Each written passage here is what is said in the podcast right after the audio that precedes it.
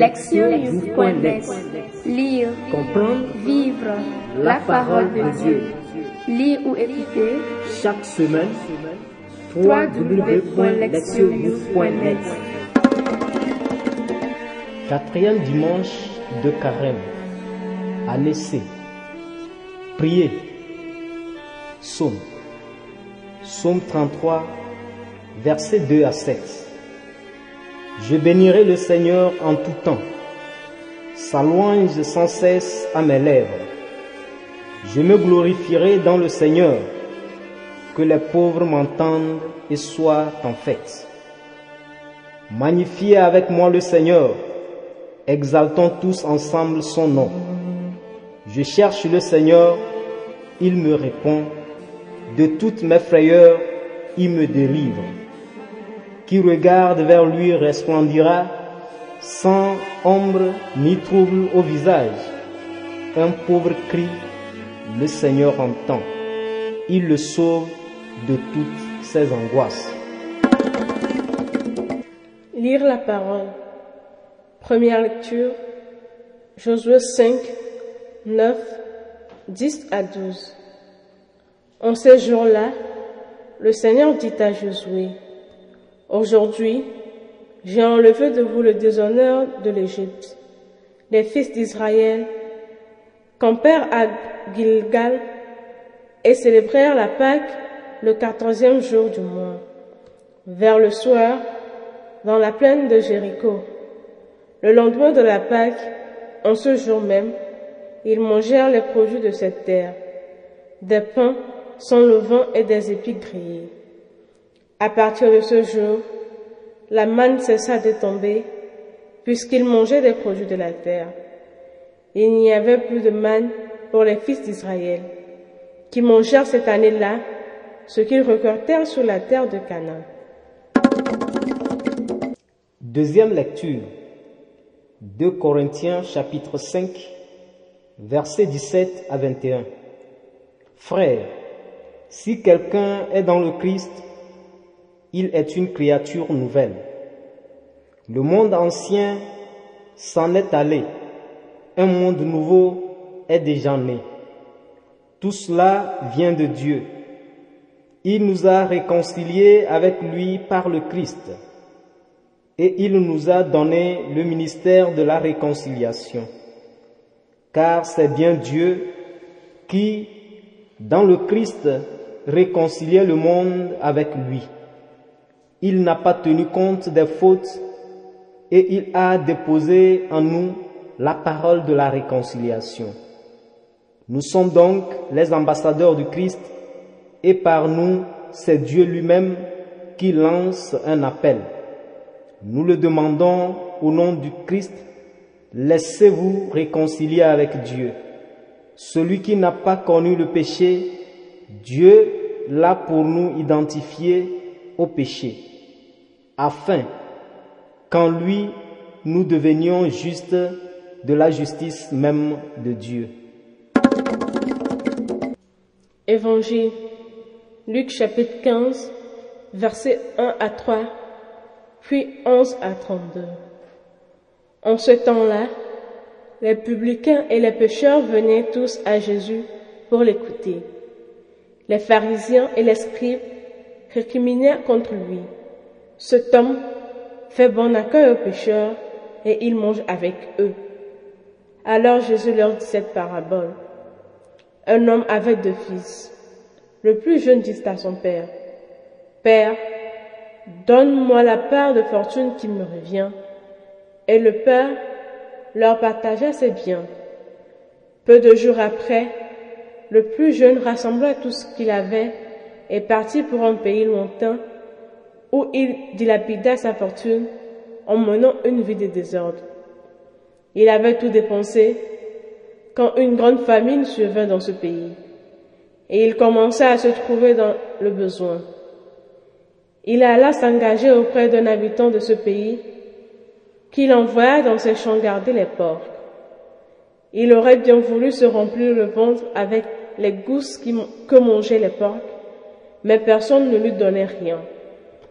Alors, il rentra à lui-même et se dit, Combien d'ouvriers de mon père ont du pain en abondance, et moi, ici, je meurs de faim. Je me lèverai, j'irai vers mon père et je lui dirai, Père, j'ai péché contre le ciel et envers toi. Je ne suis plus digne d'être appelé ton fils. Traite-moi comme l'un de tes ouvriers. Il se leva et s'en allant vers son père. Comme il était encore loin, son père l'aperçut et fut saisi de compassion. Il courut se jeter à son cou et le couvrit de baisers. Le fils lui dit, Père, j'ai péché contre le ciel et envers toi. Je ne suis plus digne d'être appelé ton fils. Mais le père dit à ses serviteurs, Vite, apportez le plus beau vêtement pour l'habiller, mettez-lui une bague au doigt et des sandales aux pieds. Allez chercher le veau gras, tuez-le, mangeons et festoyons, car mon fils que voilà était mort et il est revenu à la vie. Il était perdu et il est retrouvé. Et ils commencèrent à festoyer. Or le fils aîné était au champ. Quand il revint et fut près de la maison, il entendit la musique et les danses. Appelant des serviteurs, il s'informa de ce qui se passait. Celui-ci répondit, Ton frère est arrivé, et ton père a tué le veau parce qu'il a retrouvé ton frère en bonne santé. Alors le fils aîné se mit en colère et il refusait d'entrer. Son père sortit le supplier. Mais il répliqua à son père, Il y a tant d'années que je suis à ton service, sans avoir jamais transgressé tes ordres. Et jamais tu ne m'as donné un chevreau pour festoyer avec mes amis. Mais quand ton fils que voilà est revenu, après avoir dévoré ton bien avec des prostituées, tu as fait tuer pour lui le veau gras. Le père répondit, Toi, mon enfant, tu es toujours avec moi, et tout ce qui est à moi est à toi. Il fallait festoyer et se réjouir, car ton frère que voilà était mort et il est revenu à la vie. Il était perdu et il est retrouvé. Entendre la parole. Le thème. Le Dieu qui tend la main. À mi-chemin du carême, la liturgie offre une saisissante et rassurante représentation de Dieu qui tend la main à son peuple. Ce qui se produit systématiquement et inconditionnellement, même au milieu des défis et circonstances troublantes. La première lecture jette un regard rétrospectif sur l'entrée d'Israël dans la terre promise. Le premier acte de Josué après la traversée du Jourdain était la circoncision de la nouvelle génération des hommes israélites. C'était nécessaire car la génération qui est sortie d'Égypte a fait preuve de désobéissance et a péri dans la marche de quarante ans, de 40 ans au désert. Josué chapitre 5 du verset 3 à 6. Notre lecture commence avec Dieu indiquant à Josué, Aujourd'hui, j'ai enlevé de vous le déshonneur de l'Égypte. Beaucoup comprennent cette déclaration comme une référence au déshonneur de l'esclavage égyptien d'Israël. Toutefois, une tradition plus exacte de l'hébreu, celui que Dieu a effacé la déception d'Égypte. Cela signifie que Dieu a effacé la raison de la moquerie et du dédain des Égyptiens contre les, les Israélites.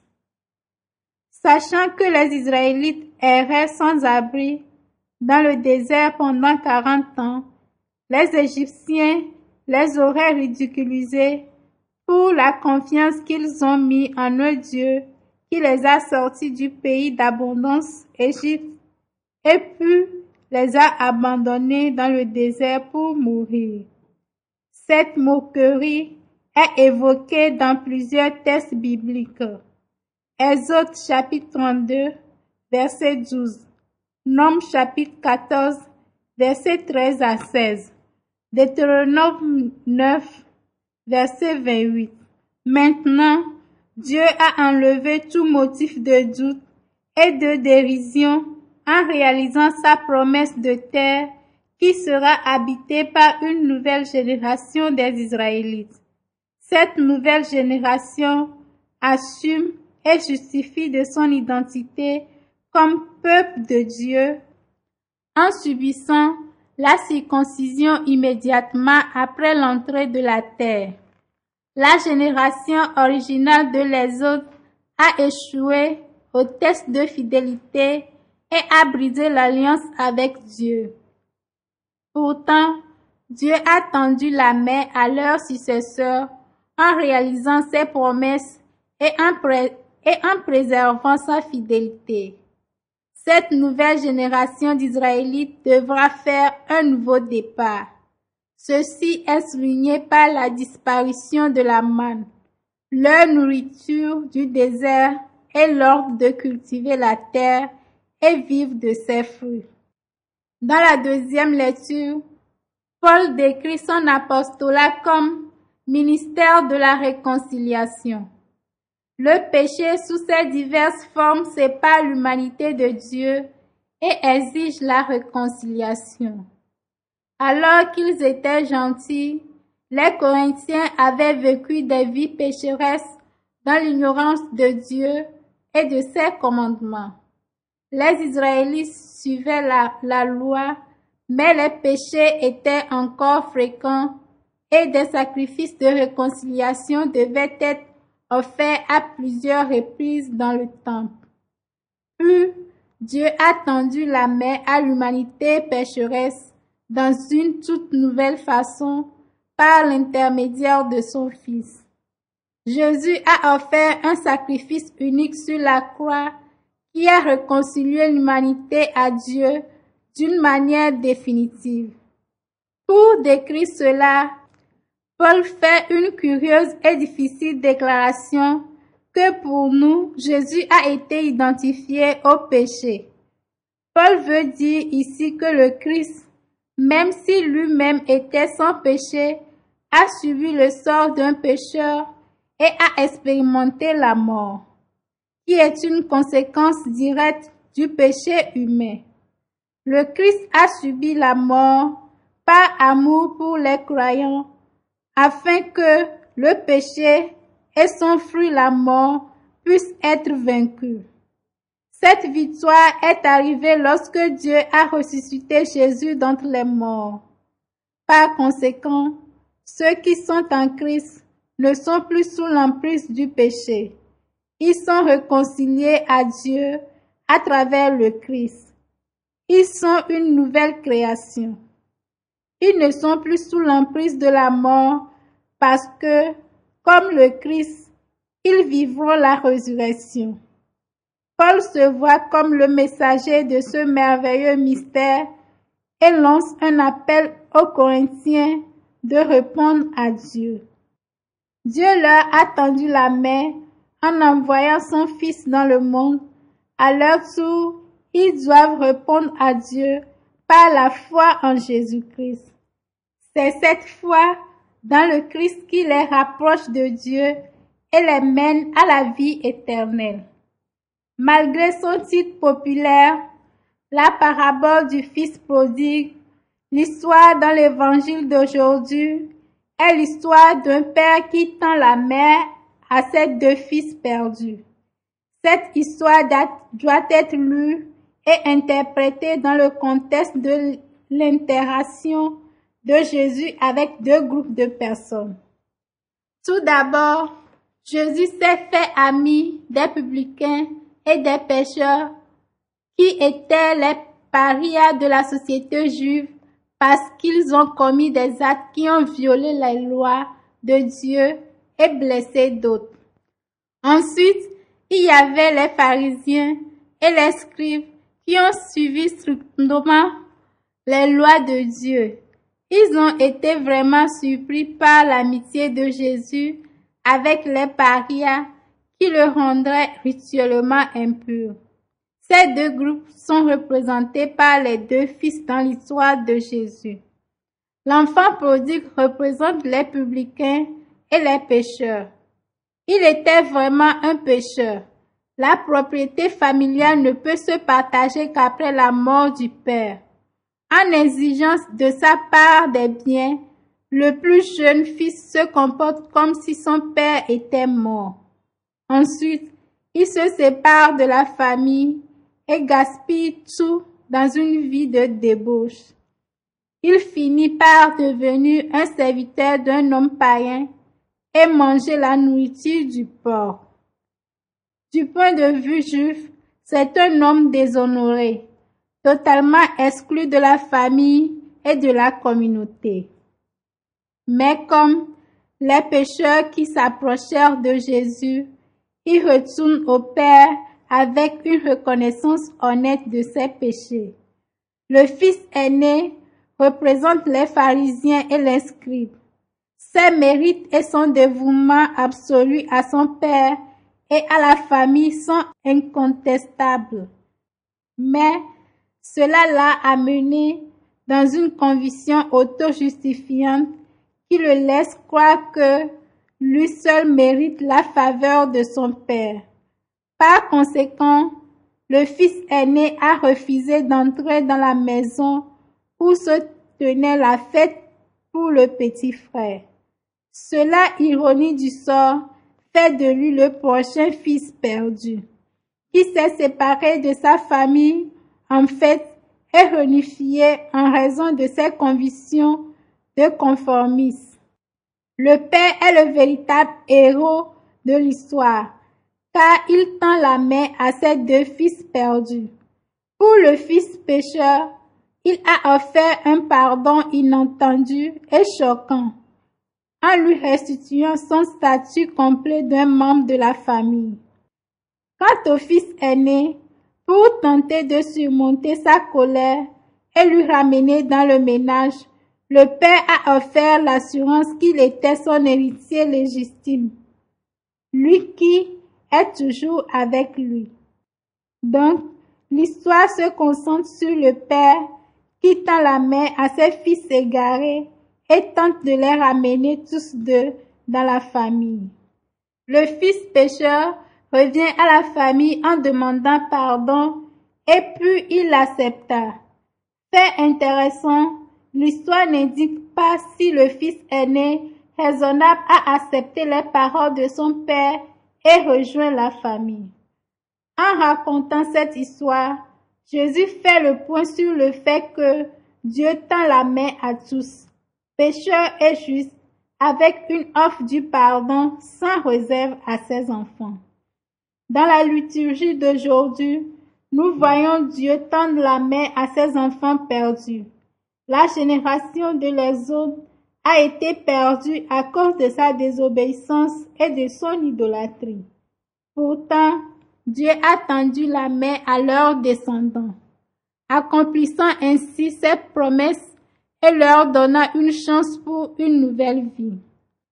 Paul montre comment Dieu a tendu la main à l'humanité pécheresse par le biais de son Fils qui a apporté une réconciliation divine et humaine, pour ainsi mettre en place une nouvelle création. Le récit de l'Évangile montre un Dieu qui tend la main à ceux qui se séparent de lui, soit par le péché, soit par l'arrogance. Ces exemples fournissent une assurance puissante que la main de Dieu est toujours étendue à ses enfants perdus ou séparés, ceux qui en retour tendent la main à Dieu peuvent être convaincus de la véracité des paroles du psalmiste. Je cherche le Seigneur. Il me répond de toutes mes frayeurs. Il me délivre.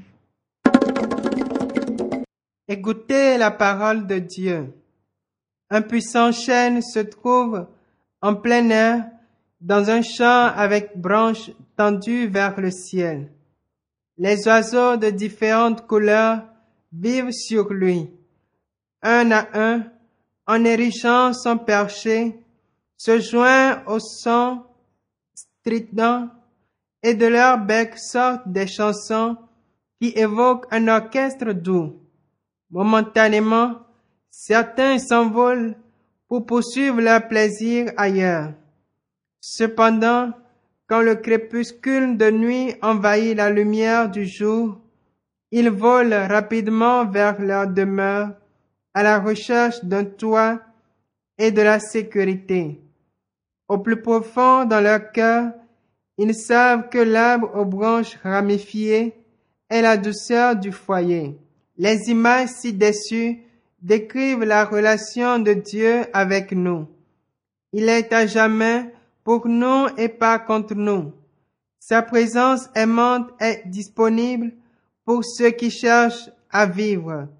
Même lorsque nous nous éloignons de lui à la poursuite des plaisirs interdits, ses bras compatissants restent tendus en attendant notre retour. Nous ne trouverons jamais une vraie demeure ailleurs, peu importe l'apparence attrayante d'autres alternatives alléchantes. Trompés dans le péché, certains perdent tout espoir de guérison. Ils pensent que leurs péchés sont impardonnables et n'osent même pas appeler Dieu leur Père. Ils sont incapables de se résoudre au fait que l'amour de Dieu est comme le soleil à minuit. Il brille encore dans l'heure la plus sombre de notre vie. Sa fidélité est éternelle et ses bras restent éternellement tendus pour nous accueillir à domicile. Les policiers chargés d'exécuter la loi mettent la main sur les criminels afin de les poursuivre en justice, mais les bras tendus de Dieu se posent sur les pécheurs pour les embrasser. Même les parias ne sont pas jetés hors de la vue de Dieu. Cela est exprimé dans le texte de l'Évangile. Comme il était encore loin, son père l'aperçut et fut saisi de compassion. Il courut se jeter à son cou et le couvrit de baisers. Luc chapitre 15, verset 20. L'attitude du Père dans le texte de l'Évangile illustre parfaitement l'attitude de Dieu envers chacun d'entre nous. Il nous aime comme nous sommes et rien ne peut nous séparer de son amour en Jésus-Christ, comme Paul dit magnifiquement. Confère Romains chapitre 8, verset 39. En général, les parents reconnaissent quelque chose de même dans leurs enfants. Chez leurs enfants, ils voient la chair de leur chair et les os de leurs os.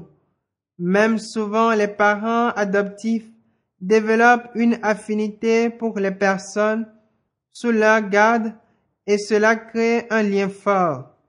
Il est dit, après le bain, une mère aimante ne jette jamais son bébé avec l'eau sale. Une mère aimante ne reste jamais indifférente au cri de son bébé tombé par terre. Pendant ce temps de carême, Dieu appelle chacun d'entre nous à retourner à la maison. Il nous appelle à venir non pas parce qu'il veut nous punir pour les péchés commis, mais pour nous offrir le baume qu'il guérira les plaies purulentes causées par le péché.